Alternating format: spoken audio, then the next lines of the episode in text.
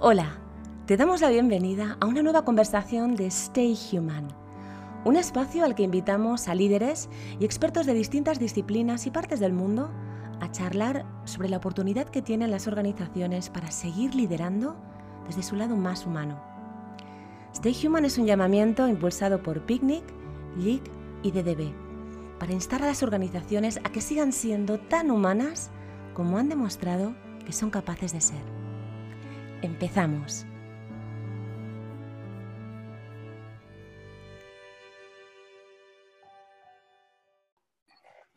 Hola y bienvenido a otra nueva conversación, bienvenido, bienvenida a una nueva conversación de Stay Human. Eh, hoy tenemos con nosotros a, a, un español que lleva mucho tiempo viviendo fuera de España y con una grandísima experiencia en distintos mercados trabajando para distintas marcas. Tenemos a Ramón Jiménez, alias Moncho. Hola Moncho, ¿cómo estás? Muy bien, ¿y tú, Alex? Muy bien, encantado de hablar contigo, como siempre. Es un placer y más ahora que podemos compartir nuestras conversaciones con más gente. Eh, Moncho es actualmente el Group Strategy Director en Droga5, eh, Nueva York. Eh, como muchos saben, pues eh, Droga5 fue recientemente nombrada la agencia de la década por Advertising Age o por Adweek y es parte de Accenture Interactive desde 2019. De hecho, hace unas semanas, Kant Lyons les otorgó el premio a la tercera agencia más relevante de América del Norte y segunda agencia independiente a nivel internacional. Eh, claramente Droga 5 es una referencia a nivel marketing y comunicación y cambio desde que nació, cambió muchísimos, eh, muchísimos parámetros de la industria publicitaria y del marketing y lo sigue haciendo eh, con cada proyecto que hace. Eh, Moncho tiene años de experiencia trabajando en creación de marcas globales eh, con compañías como Google, Coca-Cola, el VMH, Vodafone, Heineken, MTV, Nike, Samsung, etc. Y, y, como dice él, su promiscuidad geográfica le ha permitido aprender y desaprender en múltiples ocasiones mientras navegaba distintas realidades de consumidores y marcas en distintos continentes. Y esto lo ha hecho desde Europa y desde Estados Unidos. Eh, ha estado en agencias multinacionales como J. Walter Thompson, BBDO, RGA, incluso también ha estado en grupos de comunicación como Vice o Viacom. Y siempre él dice que, la, que su obsesión siempre ha sido descubrir nuevas maneras en las que las marcas puedan seguir aportando valor en la vida de la gente, ya sea a través de comunicación, innovación, pero sobre todo aportando valor con lo que hacen y con lo que dicen. Y Moncho, es un placer. Sabemos que es muy complicado en tu agenda que nos dejes un hueco, pero esperamos que esta conversación, a ti que nos estás escuchando, eh, te aporte valor y lo estés disfrutando, estés donde estés. Eh, Moncho, eh, vamos a empezar a hablar primero, si te parece, ya que estás en Estados Unidos, aunque eres un gran español y que no pierde contacto con España, me gustaría primero hablar de cómo lo estás viviendo en Estados Unidos y luego cómo lo compararías con Europa. ¿no? ¿Cómo, cómo, cómo, crees tú que, Estados Unidos y la sociedad ha, re, ha, reaccionado frente a la crisis del COVID-19? Que además a esto se ha añadido el Black Lives Matter y el Pride Month, sean realmente muchísimas crisis sociales, eh, sanitarias y económicas ¿Y cómo crees tú que, la sociedad, luego hablaremos de las marcas y de las compañías y los líderes empresariales, pero la sociedad, ¿cómo crees que ha reaccionado a diferencia de, Europa? Bueno, gracias por la intro, Alex. Un placer estar hablando como siempre. Eh, a ver, creo que la, mayor diferencia, y probablemente esto, es algo que habéis visto en las noticias, es eh, que la crisis sanitaria del COVID-19 se ha politizado mucho eh, acá. Entonces, hemos visto cómo diferentes estados han tomado medidas muy distintas y, hemos visto reacciones muy distintas dentro de la sociedad. ¿no? Eh, eh, Nueva York, Nueva York se lo tomó muy en serio, muy rápido. ¿no? Creo, que, creo que Nueva York es famosa por su resiliencia, ¿no? Resilience, Nueva York es, es, que es donde vivo yo, es donde he vivido la crisis del COVID-19. Es una ciudad que está acostumbrada a, pasar varias crisis, ¿no? Desde huracanes, apagones, crisis financieras e incluso el atentado terrorista más famoso de la historia. Entonces hay, hay una, una conciencia de comunidad que creo que se ha visto con el COVID-19. Eh, las empresas mandaron a la gente a casa a trabajar antes de que ni siquiera el, el gobernador Cuomo pusiera restricciones. Eh, hemos visto el uso de, mascarillas, máscaras desde, desde muy pronto. Y Nueva York probablemente ha, sido muy ejemplar y ha habido otros estados donde no se ha visto el mismo, la misma respuesta, la misma rapidez. Pero creo que ha sido fruto de desinformación, más que nada, ¿no? Entonces, me preguntabas por, por, el contraste. Creo que el contraste ha sido la politización que se ha hecho de, de, esta crisis. Ah, y que es lo que nos ha llevado a que estemos todavía, creo que las cifras de ayer han sido eh, el mayor número de infectados desde, desde que empezó toda la crisis del COVID-19. Y, y, sé que luego vamos a hablar de marcas, que es donde nos queremos enfocar más que en política, pero eh, las marcas en muchos, en muchos eh, ejemplos han tomado decisiones correctas e incorrectas que creo que han sido fruto de, la confusión en muchas mm. ocasiones.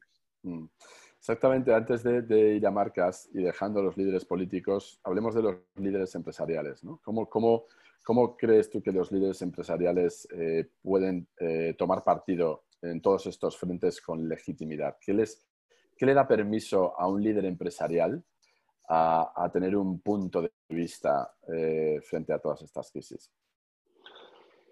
Al líder empresarial creo que lo primero que da legitimidad es cómo se maneja la crisis dentro de la propia empresa que estás liderando, ¿no? Cómo estás cuidando de tus empleados, cómo estás cuidando de tu cadena de distribución, cómo estás teniendo en cuenta las implicaciones que tu producto tiene en la salud de la gente, ¿no? Desde un producto que estás vendiendo dentro de, tus tiendas, ¿no? Estás haciendo el uso de mascarillas obligatorios, si, si estás mandando producto a casa de la gente, cómo estás cuidando el packaging para, asegurarte de que sea seguro, de que haya condiciones de desinfección.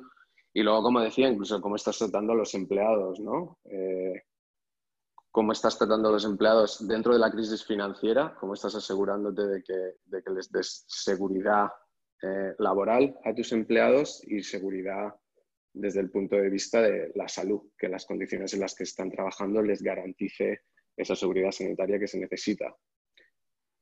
Mm.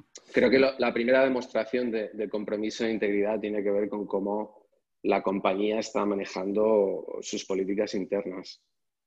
Mm.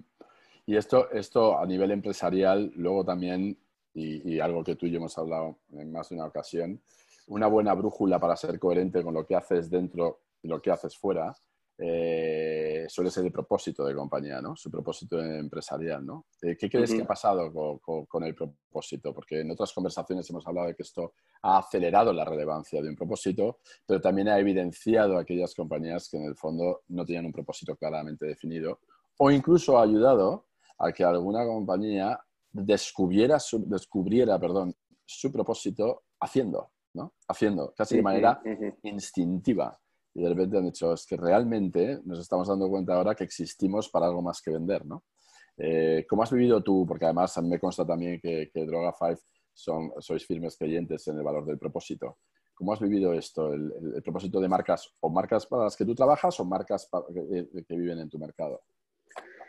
Um, creo que ha dependido mucho de categorías. Creo que hay marcas que tienen un propósito claro y en el contexto del COVID-19 lo que han visto es que su propósito es más relevante que nunca.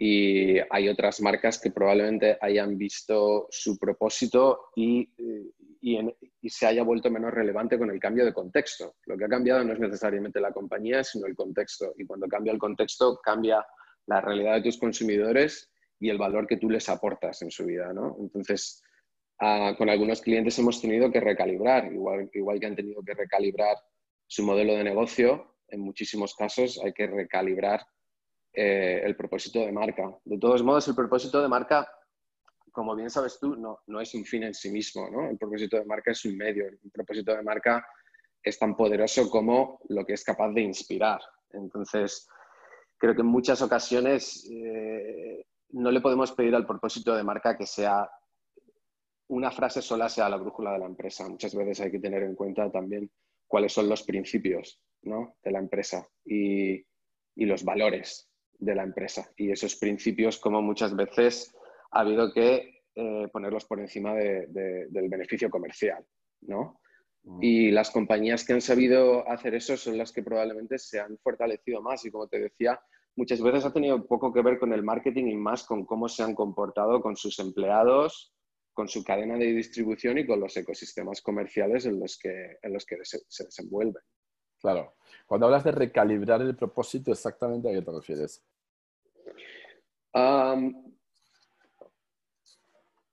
sería, sería mucho más sencillo con un ejemplo, ¿no? Pero si piensas en, si miras a, marcas que probablemente se dedican al entretenimiento dentro de, las experiencias, ¿no? Imagínate que tenemos una marca eh, que trabaja en los festivales musicales, ¿no? Los festivales musicales obviamente se han tenido que cancelar todos y a lo mejor el propósito de marca tenía mucho que ver con acercar, a las personas y con experiencias físicas y con compartir experiencias sensoriales. Estoy hablando de un hipotético, no es que estemos trabajando con ninguna marca de ese estilo. Pero a medida que, la conexión física es imposible, ¿cómo recalibras tu propósito de marca para saber que estás aún en el negocio de la conexión humana, de acercar a las personas en un contexto en el que la conexión física es imposible? ¿no? Entonces, ese para mí es un ejemplo, de nuevo, es, es un hipotético, pero ese sería un ejemplo de una marca que tiene que recalibrar su propósito y a veces no el propósito, sino la manera en la que lo activas. Pero como os decía, para mí un propósito no es un fin, es, es, un medio y muchas veces es tan importante el propósito como los, los guidelines, los, las reglas que ponemos alrededor del propósito y cómo, cómo la gente lo, lo experimenta. Muy bien. En, algunas conversaciones que hemos tenido anteriormente, Moncho, eh, siempre hablábamos del rol de las compañías en la sociedad, ¿no? Y que el debate que hay de si ha cambiado o no su rol, ¿no? Y algo que tú siempre defiendes, que me parece muy interesante, es que no ha cambiado tanto el rol de las compañías, sino lo que ha cambiado son las necesidades de la gente. Y que el, rol de las compañías sigue siendo el mismo, lo que pasa es que ahora se ha adaptado coyunturalmente. ¿Podrías desarrollar eso un poco más? Sí. Eh yo estoy totalmente de acuerdo en que las marcas más relevantes son las que añaden valor a la vida de la gente, ¿no? Y son, son consumer centricity, es, es, algo que hemos oído mucho a través de todas las marcas y creo que, las marcas más competitivas son las que pasan mucho tiempo estudiando a los consumidores y las realidades culturales de los consumidores, ¿no? Y encuentran más maneras de añadir valor a la vida de la gente de manera tangible e intangible y muchas veces anticiparse a las necesidades de la gente. ¿no? Yo creo que, que más que las marcas haber cambiado con COVID, lo que ha cambiado es de nuevo las necesidades de la gente y las marcas que han eh, sobresalido más son las que se han adaptado mejor. Un, un ejemplo es, creo, la sostenibilidad y la ecología, es parte de la agenda de todas las marcas a día de hoy. ¿no? Minimizar el impacto que sus operaciones tienen en, el medio ambiente y darle a la gente recursos también para minimizar su impacto a través de la relación que tienen con sus productos y sus marcas, a través del reciclaje, del consumo responsable y de muchas cosas más. ¿no? Eh, esa es una necesidad que creo que la gente ha tenido muy en cuenta a la hora de de decidir qué consumir y de cómo consumir y del valor que atribuyen a las marcas. ¿no? Es el, impacto a, largo plazo que están teniendo en la ecología y en el medio ambiente. Ahora ha habido nuevas necesidades básicas que, han emergido, ¿no? como decíamos, la salud y la seguridad.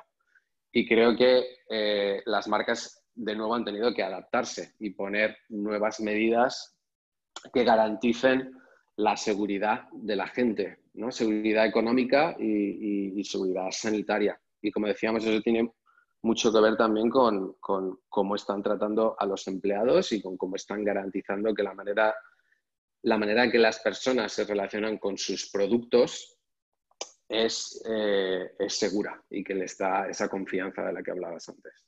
Mm. Pero es, es, muy interesante porque eh, lo que hemos estado viendo es que efectivamente eh, para cubrir las necesidades más básicas, como tú bien dices, la seguridad, la salud, para esas eh, hemos visto un, grado de humanidad nunca visto antes en las compañías, ¿no? Eh, porque han ido a las, necesidades más primarias de alguna manera. ¿no? Pero, pero, realmente cuando estas necesidades ya estén cubiertas, cuando la gente se sienta un poco más segura, cuando la crisis sanitaria ya no sea tal, ¿no? Las, entendemos que, que, la sociedad volverá a tener de alguna manera las necesidades del siguiente, del siguiente escalón, ¿no? del siguiente nivel. Necesidades quizá, quizá menos básicas, pero no por ello menos relevantes o menos importantes. ¿no? Entonces, ¿dónde crees tú que está la oportunidad o los retos, como quieras, de las compañías para seguir satisfaciendo estas necesidades que vuelvan o incluso nuevas necesidades que van a aparecer? ¿no? Porque nosotros tenemos, tenemos datos muy interesantes que nos, que nos demuestran que va a haber nuevas necesidades. ¿no? De, por ejemplo, la, desglobalización va a despertar la necesidad del consumo local, eh, por lo menos en gran parte del mundo, eh, nuevas necesidades de menos roce que nuevas necesidades en el, en el, low touch economy, eso va a disparar nuevas necesidades, ¿no? Nuevos hábitos conllevan nuevas necesidades, ¿no? Entonces, para satisfacer estas nuevas necesidades con el mismo grado de humanidad que se cubrieron las necesidades básicas, eh, ¿cómo crees que las compañías van a poder satisfacer estas, estas necesidades con el mismo grado y, con la, y, siendo coherentes? ¿no? ¿Dónde, ¿Dónde, crees tú que está la, la oportunidad ahí o el reto?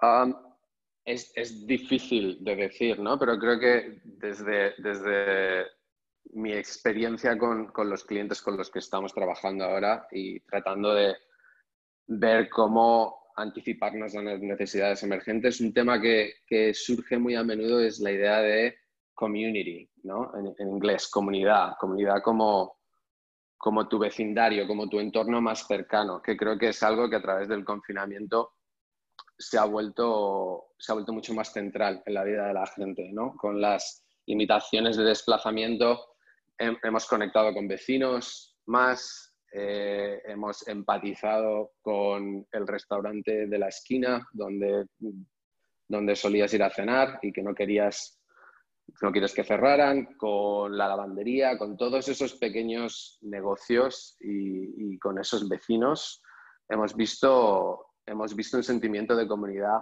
mucho más grande. Creo que parte de eso, y lo has nombrado de pasado al principio, el movimiento de Black Lives Matter también, ¿no? La idea de diversidad, y de, y de acceso a oportunidades de, de, minorías y de todo el mundo, ¿no? un sentimiento de generosidad y de comunidad que antes no hemos visto. Y muchos clientes sí que están viendo, muchos de nuestros clientes están poniendo un foco menos en los individuos y más en, las en, en esos grupos ¿no? comunitarios, que creo que tiene que ver también mucho con, con con algo que es lo negativo del COVID, ¿no? que es cómo se esparce y cómo tenemos un sentimiento más de, unidad y de comunidad, eh, para bien y para mal. Mm. Y eso sí que mm. es un, un, insight que vemos que está, está surgiendo mucho a, través de categorías. Mm. Y que es interesante para nosotros, ¿no? el, rol que, tiene, que tienen las marcas en eh, asegurar el bienestar de una comunidad, la comunidad en la que, las comunidades en las que vive la gente. ¿Y qué, es lo que le da permiso a una comunidad para aportar valor o participar eh, en ese bienestar, en ese asegurar el bienestar de una comunidad? ¿Qué, es lo que le da permiso para hacerlo con legitimidad? A la, marca. A la compañía, sí, a una compañía que ha detectado esta, esta necesidad emergente, como bien dices, eh, de la necesidad de pertenencia, el sentimiento de pertenencia, de comunidad y demás, eh, está ahí esa necesidad y, como dices, hay compañías que lo están detectando eh, y están aportando valor ahí. ¿Qué, necesita una compañía para tener permiso para actuar ahí con, suficiente legitimidad y que no, y que no parezca simplemente una postura pasajera? Yo, ese sí que es un, buen ejemplo de donde el propósito de marca puede jugar un rol muy importante, ¿no? Y es, saber qué legitimidad tienes para, para jugar qué rol y decir qué mensajes y tomar qué iniciativas dentro de una comunidad. Pero uno de nuestros, eh, de nuestros clientes más grandes, el cliente más grande de la agencia, por ejemplo, es un banco, ¿no? Es Chase. Y, y juegan un rol muy importante dentro de eh, las comunidades donde, donde tienen un, un, branch, una sucursal. Una sucursal de banco juega un rol en la comunidad ¿no? y, y, ha sido especialmente importante en comunidades menos privilegiadas que han dependido de ayudas del gobierno, por ejemplo, y han tenido que recibir un cheque por correo y entregarlo a la sucursal. La sucursal se ha vuelto casi un centro de información para que la gente sepa a qué ayudas tenía acceso tanto, tanto ciudadanos de a pie como pequeños negocios. Pues eso de pronto se ha vuelto, el, banco se ha vuelto una pieza central en el bienestar de una comunidad, por ejemplo. Y luego trabajamos con otros clientes que tienen productos más frívolos, ¿no? Y a lo mejor eh, el propósito de marca lo que nos ha inspirado no ha sido a, a tener un rol más social dentro de una comunidad, sino a entretener a la gente dentro de sus casas. ¿no? Otra cosa que hemos visto mucho, que tiene que ver menos con las marcas eh, y más con, con, con, los medios audiovisuales. ¿no? Hay un déficit de contenido. Hay un déficit de contenido que además solo va a incrementar porque no, las productoras no han podido rodar mm. durante estos meses y sin embargo mm. la gente está pasando más tiempo dentro de sus casas consumiendo más contenido y ha llegado un momento que eh, es, como el, el, meme ese de me he pasado Netflix, ¿no? Ya me lo he visto todo. Mm. Eh, hay muchas marcas que ahora tienen, tienen la oportunidad de generar contenidos, ¿no? Para, para, cubrir ese vacío y que la gente simplemente se entretenga y que desconecte, que desconecte. Mm. Creo que ha habido un ejemplo, un ejemplo muy bueno ha sido John Krasinski. No sé, no sé si lo conocéis. Explica quién es, por favor. John Krasinski, eh, actor de la versión americana de The Office, ha estado en varias películas, ah, no me acuerdo. Sí, sí, sí, ya sabemos quién es. esta de la familia original, que puede hacer ruido, ¿te acuerdas? Sí, sí, sí. Eh, en cualquier caso, John Krasinski se inventó él solo en el salón de su casa, como no podía rodar ni producir nada, se inventó un programa que se llamaba Some Good News, algunas buenas noticias. Y él simplemente lo que hacía es eh, comentar buenas noticias. Era tan sencillo, tan sencillo como eso. y ha tenido, ha tenido, déjame que ha tenido tanta repercusión que el programa se lo ha acabado comprando Viacom, ¿sabes? Entonces. Además, lo bonito de ese programa es que no podía ser más humano, porque el cartel se lo hicieron sus hijos, ¿te acuerdas? Se tenía como pintado los papeles en el salón, como todo súper casero, ¿no? igual que Jimmy Kimmel, ¿no? O sea, al final es cómo consigo aportándote, como dices, es como, como, como lleno ese vacío con lo que tengo, ¿no? Entonces era casi de persona a persona, más que de productora a persona, ¿no? Mira, ahora que hablamos de contenido, un ejemplo de cómo, cómo no tener un propósito claro puede hacer que acabes generando una disonancia, ¿no? Eh, Jimmy Fallon. Jimmy Fallon, que es otro late night show de acá, ah. otro de los muchos buenas fuentes que tenemos acá. Eh, intentó hacer lo mismo, ¿vale? Pero él es un cómico. Ah. Sin embargo, intentó darle un giro social al programa y su voz no tenía credibilidad en ese espacio ah. y, ha sido muy criticado también, ¿no? Ha empezado a hablar de temas sociales y de discriminación racial, por ejemplo. Y como decíamos, es muy importante tener en cuenta cómo primero tienes que mirar hacia adentro, mirar cuáles son, cuáles son tus políticas internas, cómo estás tratando a tus empleados. Jimmy Fallon se tiene que ganar el permiso de hablar de discriminación racial a través de emplear a gente de color, ¿no? Eh, y tienes que tener mucho cuidado con cómo te ganas el permiso de hablar de ciertos temas, porque a día de hoy todo se sabe, ¿no? La transparencia no es una opción, la transparencia es, es impuesta, lo que éramos a día de hoy. Nosotros decimos siempre que, o te transparentas o te transparentan, ¿no? Exacto. Y es muy interesante lo que dices de Jimmy Fallon porque vamos a utilizar por un momento el paralelismo entre los late night shows y las, y las compañías, ¿no? Es muy cierto lo que dices porque eh, es una falta de coherencia. O sea, en, lo que ha sucedido, Jimmy Kimmel tiene muchísima más eh, credibilidad para hablar porque él tiene diversidad en su equipo, empezando por Guillermo, su, su, su, ayudante. Exacto. O, Trevor Noah. Trevor Noah sí que ha tenido mucha credibilidad desde, desde su salón con la sudadera y hablando de, todo lo que estaba pasando con Black Lives Matter, con COVID, muchísima más credibilidad y de hecho el número de seguidores de Trevor Noah comparado con Jimmy Fallon online ha subido muchísimo. Es muy interesante este paralelismo, ¿eh? porque es verdad, porque es una demostración de, de, la falta de coherencia con quién eres, ¿no? Eh, y que pues, es el paralelismo con el propósito, ¿no? Que decías de las compañías, ¿no? Eh, Exacto. A mí me gustaría volver a un caso que has mencionado, el de Chase, porque es muy interesante la, el, el, rol que tiene la sociedad al, estar, al formar parte de la comunidad con sus sucursales, pero la realidad es que eso también le pasa a Citibank y le pasa a sus competidores. Eh, ¿Por qué lo de Chase es diferente y cómo su rol en la sociedad es una demostración de su propósito o, es coherente con su propósito, porque a mí me consta que Chase es uno de tus principales clientes, no solo de Droga 5, sino tuyo, especialmente, que tú, llevas, tú lideras su estrategia. Eh, me, gustaría entender, eh, obviamente no que nos digas nada confidencial, pero eh, ¿qué pinceladas del propósito de Chase crees que se demuestran de manera diferente y apropiable en comparación con otros bancos en cuanto a su aportación social en la comunidad y el rol de sus sucursales? Ah, de, muchas maneras, ¿no? Y es un poco difícil de contestar la pregunta sin darte más información de la que te puedo dar, pero creo que una cosa que es muy palpable es eh, las fuentes de diferenciación, ¿no? Competitiva. Cuando miras a la categoría, por supuesto, tienes pues valor, digitalización, tienes los clásicos, el, interest rate, tienes los, los pilares clásicos de la categoría. Uno, que creo que diferencia mucho a, Chase es la educación. ¿no? Y tienen muchos, muchas maneras en las que demuestran un compromiso con educar a la población americana y darles la, mayor cantidad de información accionable para que tomen mejores decisiones. Y como a propósito de marca, Chase y JP Morgan Chase, la obsesión que tienen es lo que ellos llaman financial health, ¿no? la salud financiera de la gente. Y eso significa muchas cosas para diferentes personas dependiendo del nivel económico que tienen y de la sofisticación de sus necesidades y de su conocimiento.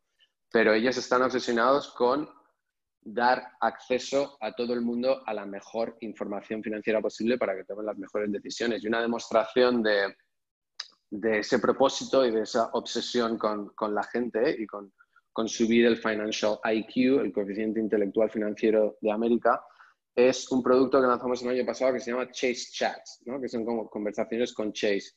Y son, lo llamamos como terapias de grupo, es como una, un grupo de terapia, son sesiones de 45 minutos que pasaban dentro de las sucursales bancarias, donde invitábamos a gente de la comunidad a hablar del tema que quisieran.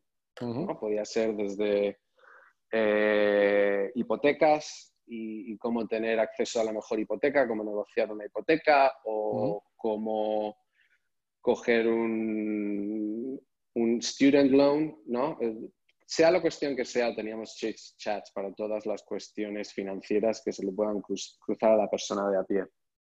Y, y esos, esos eran sesiones muy educativas que no estaban vendiendo ningún producto financiero de Chase y no estaban, no excluían a personas que no sean clientes, ¿no? Volviendo un poquito al rol que juegan las sucursales dentro de la comunidad.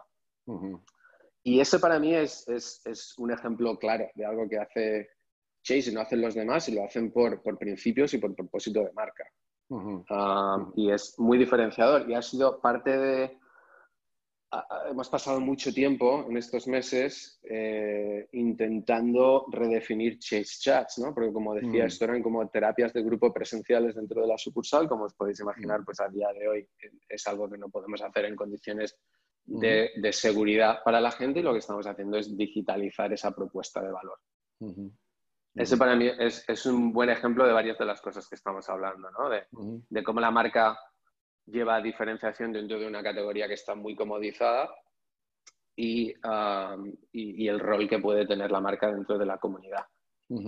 Y este rol, que obviamente es una demostración de aportar valor, aportar valor más allá de vender un producto, eh, ¿Qué tipo de retorno tiene? Nosotros hace relativamente poco publicamos un post dentro de stayhuman.es que se llama Pasar del ROI al ROH, que era Return on Humanity.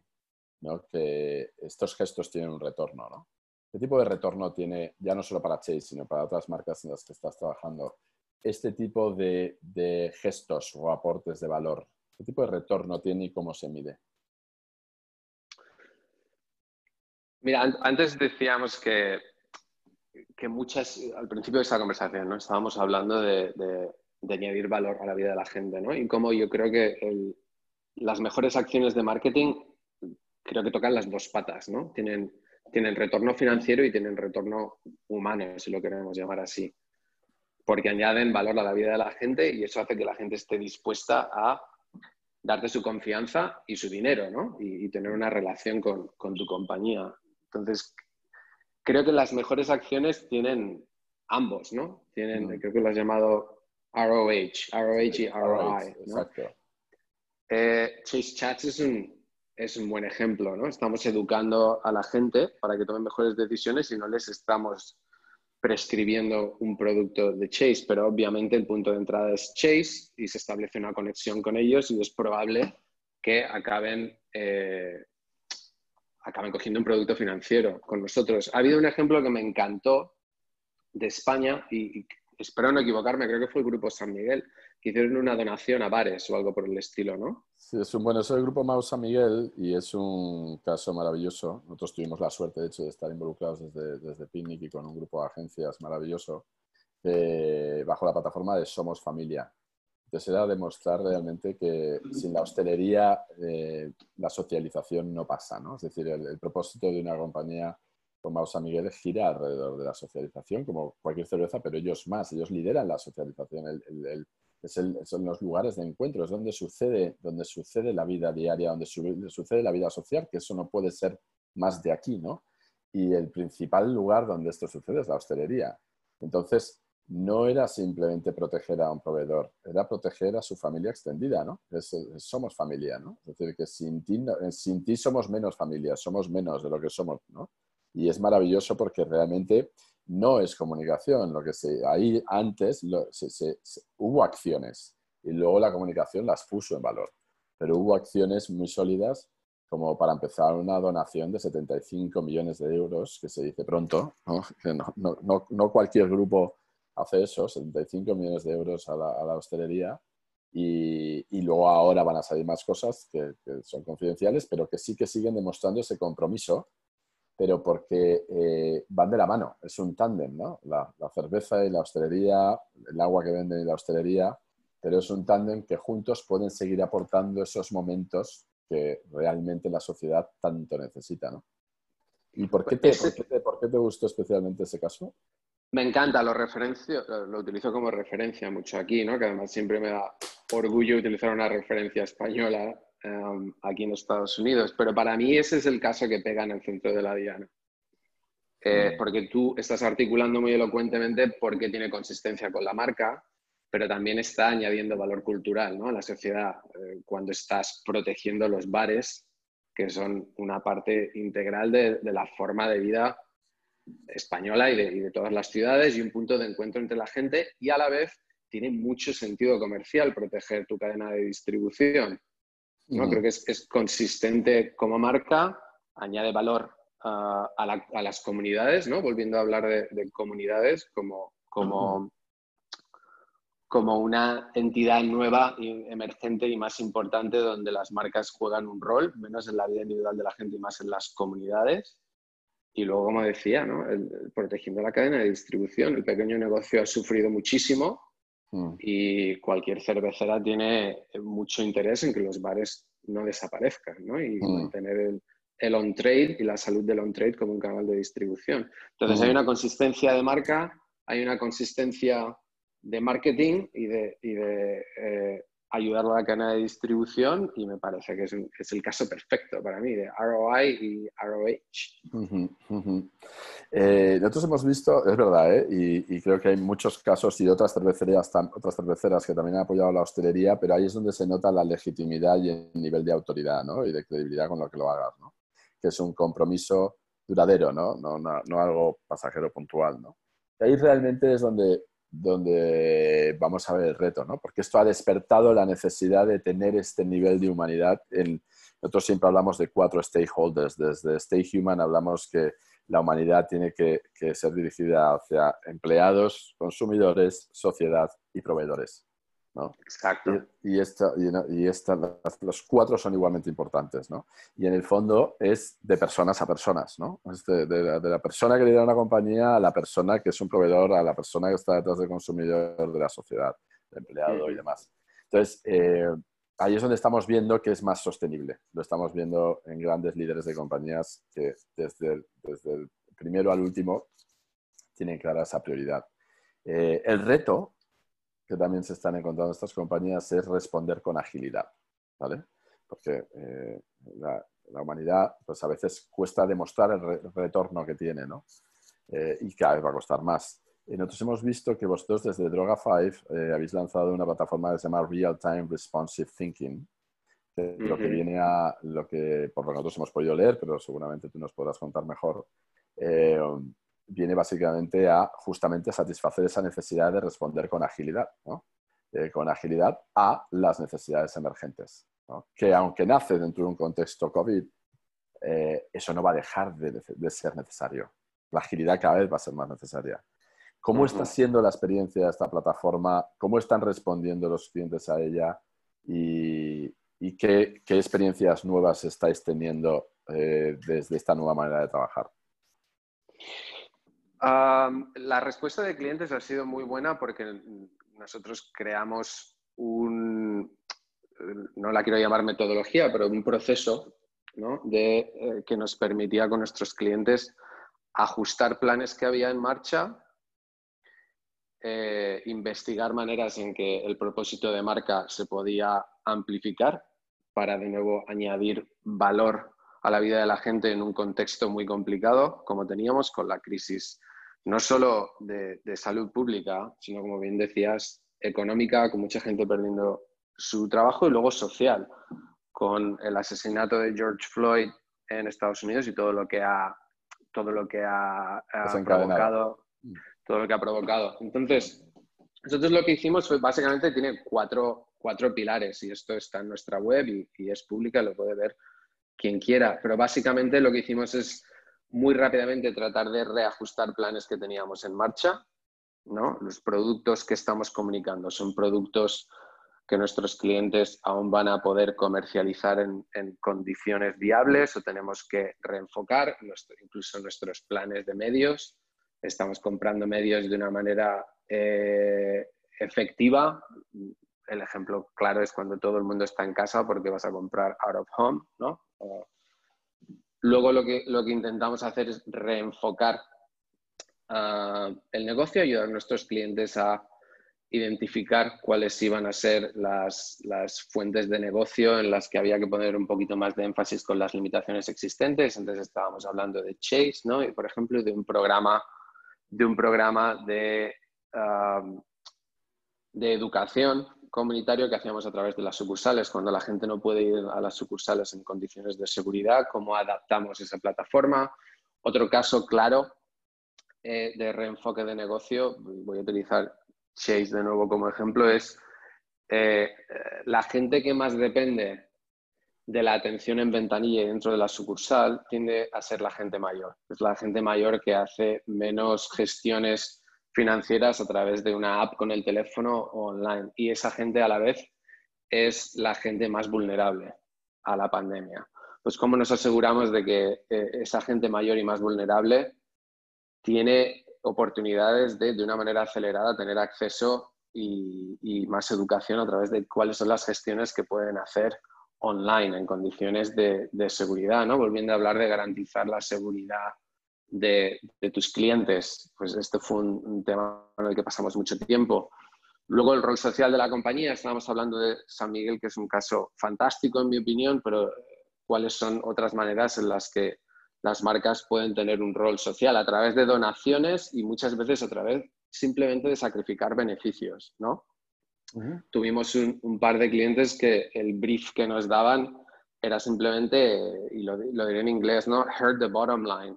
Give us ideas that hurt the bottom line. Es como, danos, danos ideas provocadoras que le dan más a la gente eh, a costa, de, nuestro beneficio, a costa de nuestro beneficio, ¿no? Nos quitan a nosotros. Os, pedían directamente ideas que les quitaran beneficios. Exactamente, ¿no? Chase eh, es un ejemplo clarísimo, ¿no? lo que nos dijo nuestro cliente principal, el, Chief Brand Officer, um, nos dijo, el, el, brief básicamente era, la gente nos rescató a nosotros en el 2008 con la crisis financiera es nuestra, es, nuestra oportunidad de devolverles el favor, darnos ideas que, nos hacen daño en el bottom line. Y eso te lo está diciendo un cliente que, que tuvieron su, reporte de beneficios del, quarter esta semana y, ha caído el beneficio un 50% respecto al año anterior. ¿no? Entonces, más allá de toda la controversia que hay con los bancos, eh, desde luego que están tomando pasos en, la dirección correcta ¿no? y tratando de, ayudar a capear el temporal. Y luego la última pata, que es probablemente la más difícil, es la de prepararnos para el futuro. Y digo que es la más difícil porque el, futuro es muy incierto. Y nos ha pasado incluso con, con, campañas de comunicación al uso, ¿no? donde, donde estamos intentando aventurar cuál va a ser la realidad de nuestros, de nuestros clientes y, de todos nosotros eh, dentro de tres meses. ¿no? Cuando ruedas una campaña a día de hoy, estás intentando representar de una manera creíble la vida de la gente. ¿no? Y, incluso, incluso revisando un guion, es muy difícil aventurarse a decir qué cosas podremos y no podremos hacer en tres meses, ¿no? Sí, pero la, realidad es que, eh, corrígeme si me equivoco, ¿no? Pero por las conversaciones que tú y yo tenemos y por lo que se entiende de Drogafy desde que el 2019 es parte de Accenture, realmente la comunicación es solo una pata de lo que hacéis. O sea, vosotros ahora el tipo de preguntas que os hacen los clientes realmente son de reenfoque de modelo de negocio porque también vosotros trabajáis de la mano con toda la experiencia del cliente y demás, ¿no? O sea, ¿cómo, cómo realmente eso no solo es comunicación, cómo conseguís combinar internamente los cambios o esa necesidad de adaptación tanto en el modelo de negocio como en la, estrategia de comunicación. ¿Cómo lo hacéis eh, de manera conectada? Pues eh, todo nace del propósito de marca, en realidad, es lo que nosotros utilizamos como, como unificador. Y tú antes me hacías una buena pregunta con, con qué hace diferente a una marca, a un banco respecto a otro en este contexto, ¿no? Y cuáles son las maneras en las que generas una experiencia diferenciada. Nosotros creemos que el propósito de marca es lo que eleva y diferencia la manera en la que, eh, en la que nuestros clientes añaden valor a la vida de la gente. Lo que nosotros hemos visto, no necesariamente un poquito más acelerado a través de la adquisición con Accenture, pero es algo que ya hacíamos antes, es intentar intentar la manera de lo posible inspirar más que comunicación a través del propósito de marca. Lo que Accenture nos ha dado es un, arsenal de herramientas que, a las que antes no teníamos acceso. Entonces, eh, las ideas que nosotros antes dábamos a un cliente y el cliente ejecutaba, ahora tenemos la capacidad de ejecutarla con mucho más control porque lo hacemos a través de todas esas herramientas que tenemos a través de Accenture Interactive.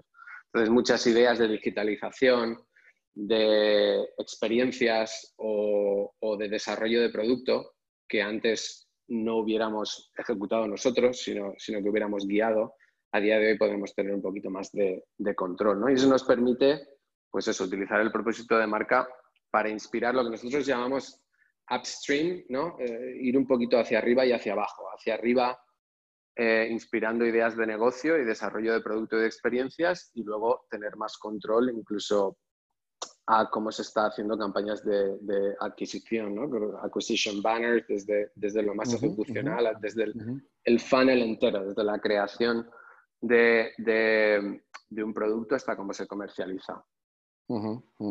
Hemos visto casos vuestros muy interesantes de, como de Genesis o incluso eh, la plataforma de Truth que vosotros creasteis para New York Times.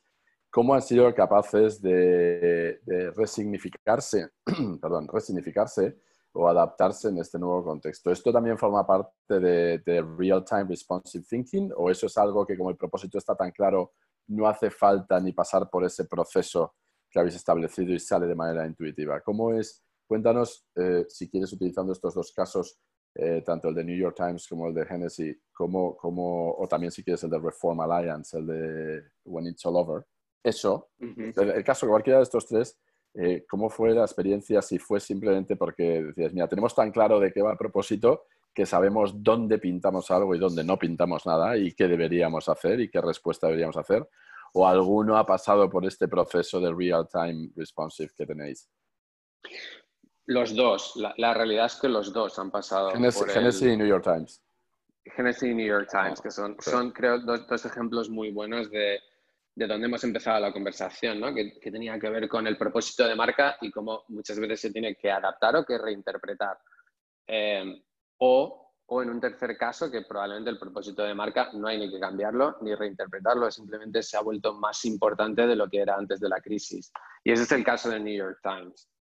Ah, la, la, la confusión que ha habido con la interpretación de eh, los peligros y la repercusión que la pandemia iba a tener en Estados Unidos, que ha sido algo eh, obviamente Donald Trump es un, eh, eh, es un presidente muy, muy polarizante. Él ha acuñado este término del fake news y, hace cuestionar los hechos. ¿no? su presidencia ha cuestionado en muchos casos los hechos y este no ha sido una excepción, la pandemia.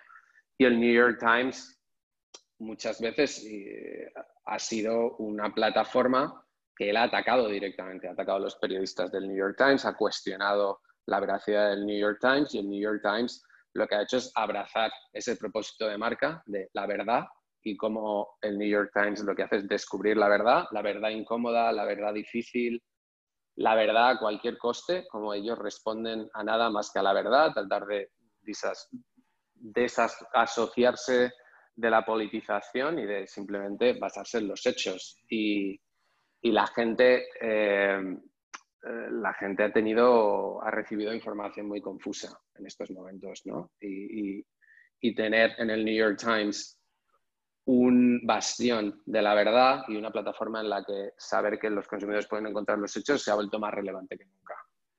Entonces, New York Times lo que se ha encontrado es, de nuevo, con un cambio de contexto, su propósito de marca era más importante que nunca. Genesis es un caso distinto que empezó con recalibrar, eh, recalibrar lo más inmediato, ¿no? Como decía, había cuatro patas y lo primero era ajustar los planes en marcha y con Genesis lo que teníamos era... ¿Puedes, explicar, ¿puedes explicar qué es Genesis? Porque eh, quizá, porque no, no, sé si es, tan, si es tan popular aquí en España. Genesis es un coñac, es, es parte del grupo LVMH, coñac francés, creo que si no me equivoco que es el, el coñac más antiguo de la historia.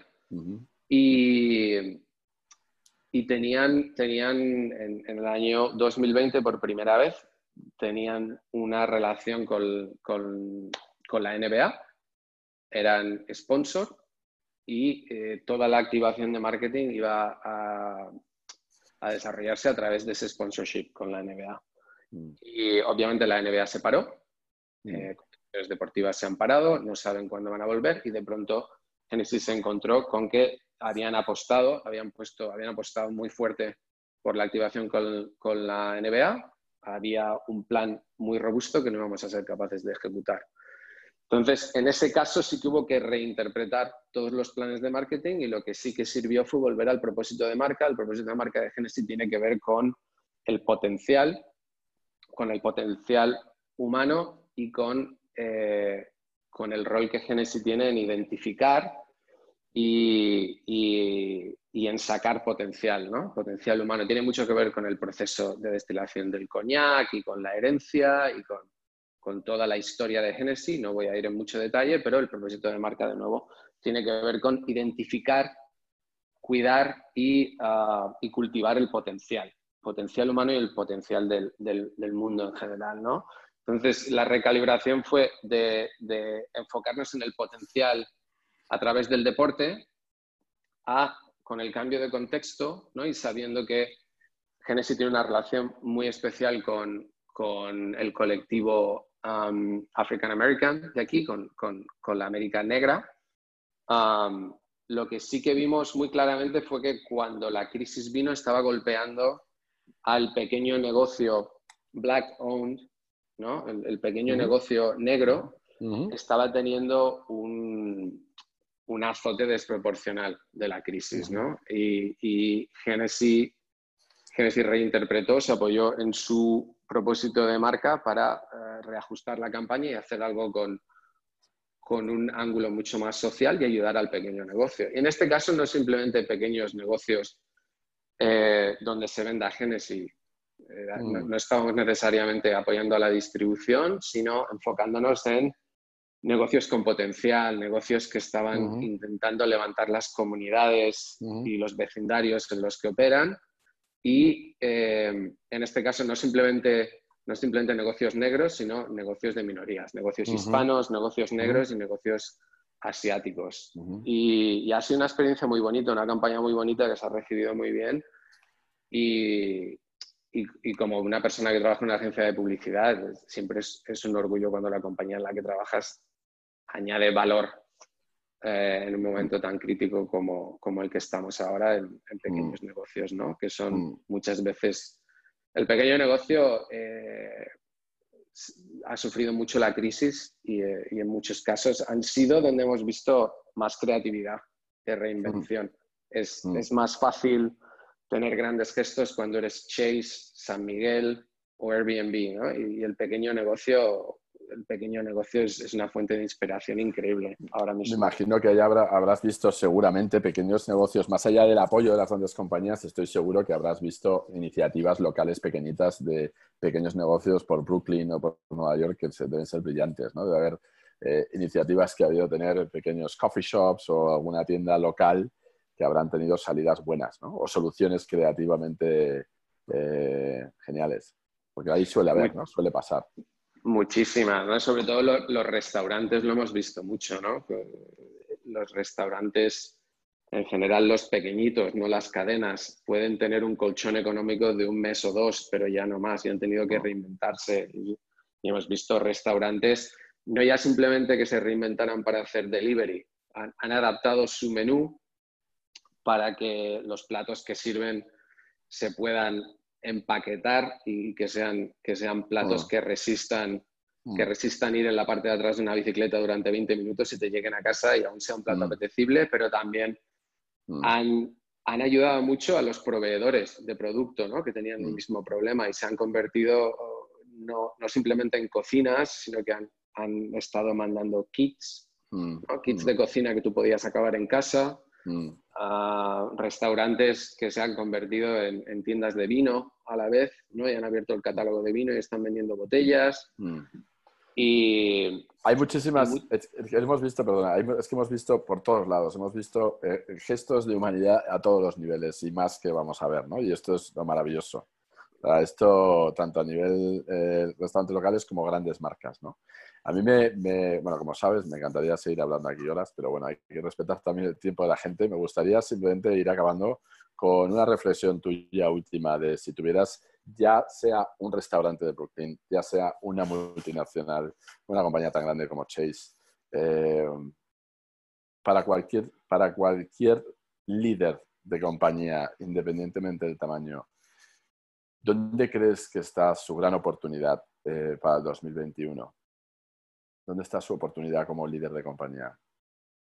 Más allá de las... Obviamente no vamos a adivinar necesidades emergentes, ni vamos a hacer aquí eh, perspectiva estratégica. Simplemente, ¿dónde crees tú que hay una oportunidad después de esta demostración de humanidad a todos los niveles? Yo creo que todas las, las compañías, independientemente de la industria en la que estés, hemos tenido que aprender a hacer las cosas de una manera distinta. Y lo que tenemos que hacer es no simplemente volver a cómo eran las cosas antes, tan pronto como la crisis haya terminado, que ojalá que sea pronto, sino también ser capaces de identificar cómo esta crisis nos ha enseñado a hacer las cosas mejor o nos ha dado oportunidades de cambiar.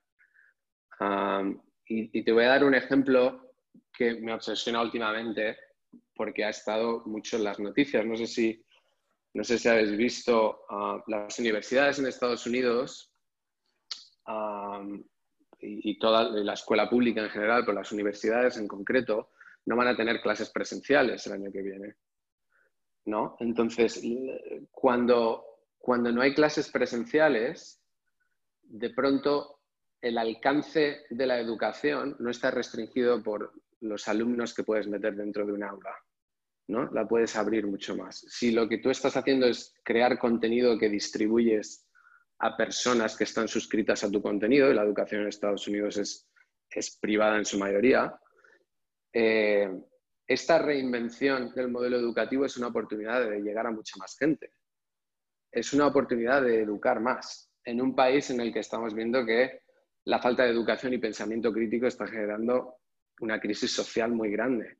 Las universidades ahora mismo tienen una oportunidad grandísima de cambiar el modelo educativo acá. De, nuevo, de llegar a más gente, es una, es una categoría, ¿no? el, de, la educación superior aquí, que además ha ido subiendo las cuotas anuales, más allá de, cómo subía la inflación, con lo cual la educación se está convirtiendo más y más en un lujo. ¿no? Cuando piensas en Harvard, cuando piensas en Columbia, cuando piensas en las grandes instituciones de aquí, lo, que aquí se llama el Ivy League.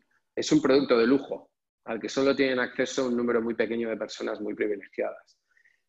Y puedes justificar eso cuando en tu aula solo pueden entrar 30 personas.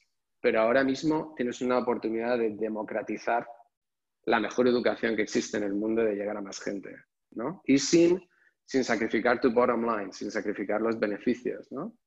Entonces creo que eso es un ejemplo para mí eh, eh, con, el que, con el que estamos pasando mucho tiempo aquí porque está en las noticias eh, bastante. Trump habría propuesto uh, que los, los, estudiantes con visas se fueran del país, ¿no? Y eso, es, ese, ese comentario pequeño, con el pequeñismo de esta administración, ha desatado un, pensamiento crítico alrededor de, bueno, tenemos razón, si no hay que estar dentro del aula, ¿cómo estamos cambiando el modelo de educación superior? Entonces, de nuevo, estoy utilizando eso simplemente como un ejemplo de, cómo la necesidad de reinventar la manera en la que nuestro negocio funciona puede muchas veces descubrir oportunidades enormes. Absolutamente. un impacto mucho más grande hay en, oportunidades como esa, en esa, esa eh, adaptación de modo de negocio, el reto también es cómo, cómo democratizas algo que es, que es un privilegio, ¿no? Eso es un reto, ¿no? ¿Cómo, cómo mantienes las, la, la, el lugar de privilegio haciéndolo más accesible? Eso va a ser un reto muy bonito de ver, ¿no? Eh, y es, una, es, es, un reto maravilloso que, que lo consiga convertir en oportunidad. Vamos a ver muchísimas cosas. Eh, Moncho, como siempre, que me encantaría seguir hablando, pero te quiero agradecer no solo tu tiempo, sino te quiero agradecer porque, como te conozco bien, has hecho un esfuerzo espectacular entre sintetizar los PowerPoints que tenías en la cabeza de Chase, hacer, traducirlos del inglés al español en tiempo real, sin utilizar el Spanglish casi. Eso, enhorabuena, porque no es nada fácil. casi y luego, sobre todo, por poder contarlo sin poder, eh, eh, respetando la confidencialidad del contenido, ¿no? Que eso es muy complicado. Muy complicado. Es bastante, es bastante complicado, sí. Y te agradezco a ti muchas veces que me digas, explica eso, Moncho, que la gente no lo va, no lo va a entender, ¿no? Porque muchas veces lo, lo, que tienes después de tantos años fuera de España es que tienes el, el shock cultural reverso. Y es que no te acuerdas de qué cosas están aquí y allí, cuáles están aquí, cuáles están allí. Yo creo que es eso y luego también que los New Yorkers os creéis el centro del mundo y creéis que todo lo que pasa, todo lo que pasa en el mundo pasa por ahí y lo siento, pero no. En España pasan cosas muy buenas. Para mí el centro del mundo es Madrid, tú lo sabes. pues aquí te esperamos, como siempre, Moncho. Que muchísimas gracias. De verdad, eh, te deseo lo mejor y, y, me, encanta, me encanta ver que sigues disfrutando tanto como cuando trabajamos juntos hace años y, que estás en un sitio espectacular como Droga 5 y estoy seguro que todos los que nos están escuchando eh, habrán disfrutado y si han aguantado hasta aquí. Es que se habrán quedado con las más ganas que yo de seguir escuchándote. Eh, muchas gracias a quien nos haya escuchado, muchas gracias a ti que nos has escuchado y espero que esta conversación te haya resultado tan inspiradora como el resto de conversaciones que tenemos en nuestro canal de Spotify, Stay Human Conversations o en nuestra web de stayhuman.es y te esperamos pronto en la siguiente conversación. Muchas gracias, Moncho. Gracias a ti, muy buenas, buenas preguntas. No todas fáciles, pero muy, muy bien tiradas. Gracias, Alex. Gracias. Esta ha sido nuestra conversación Stay Human de hoy. Esperamos que te haya resultado tan inspiradora como a nosotros mantenerla. No te pierdas todas las novedades y nuevas conversaciones que iremos lanzando en los próximos días desde stayhuman.es. Mientras tanto, stay human. Sigamos liderando desde nuestro lado más humano.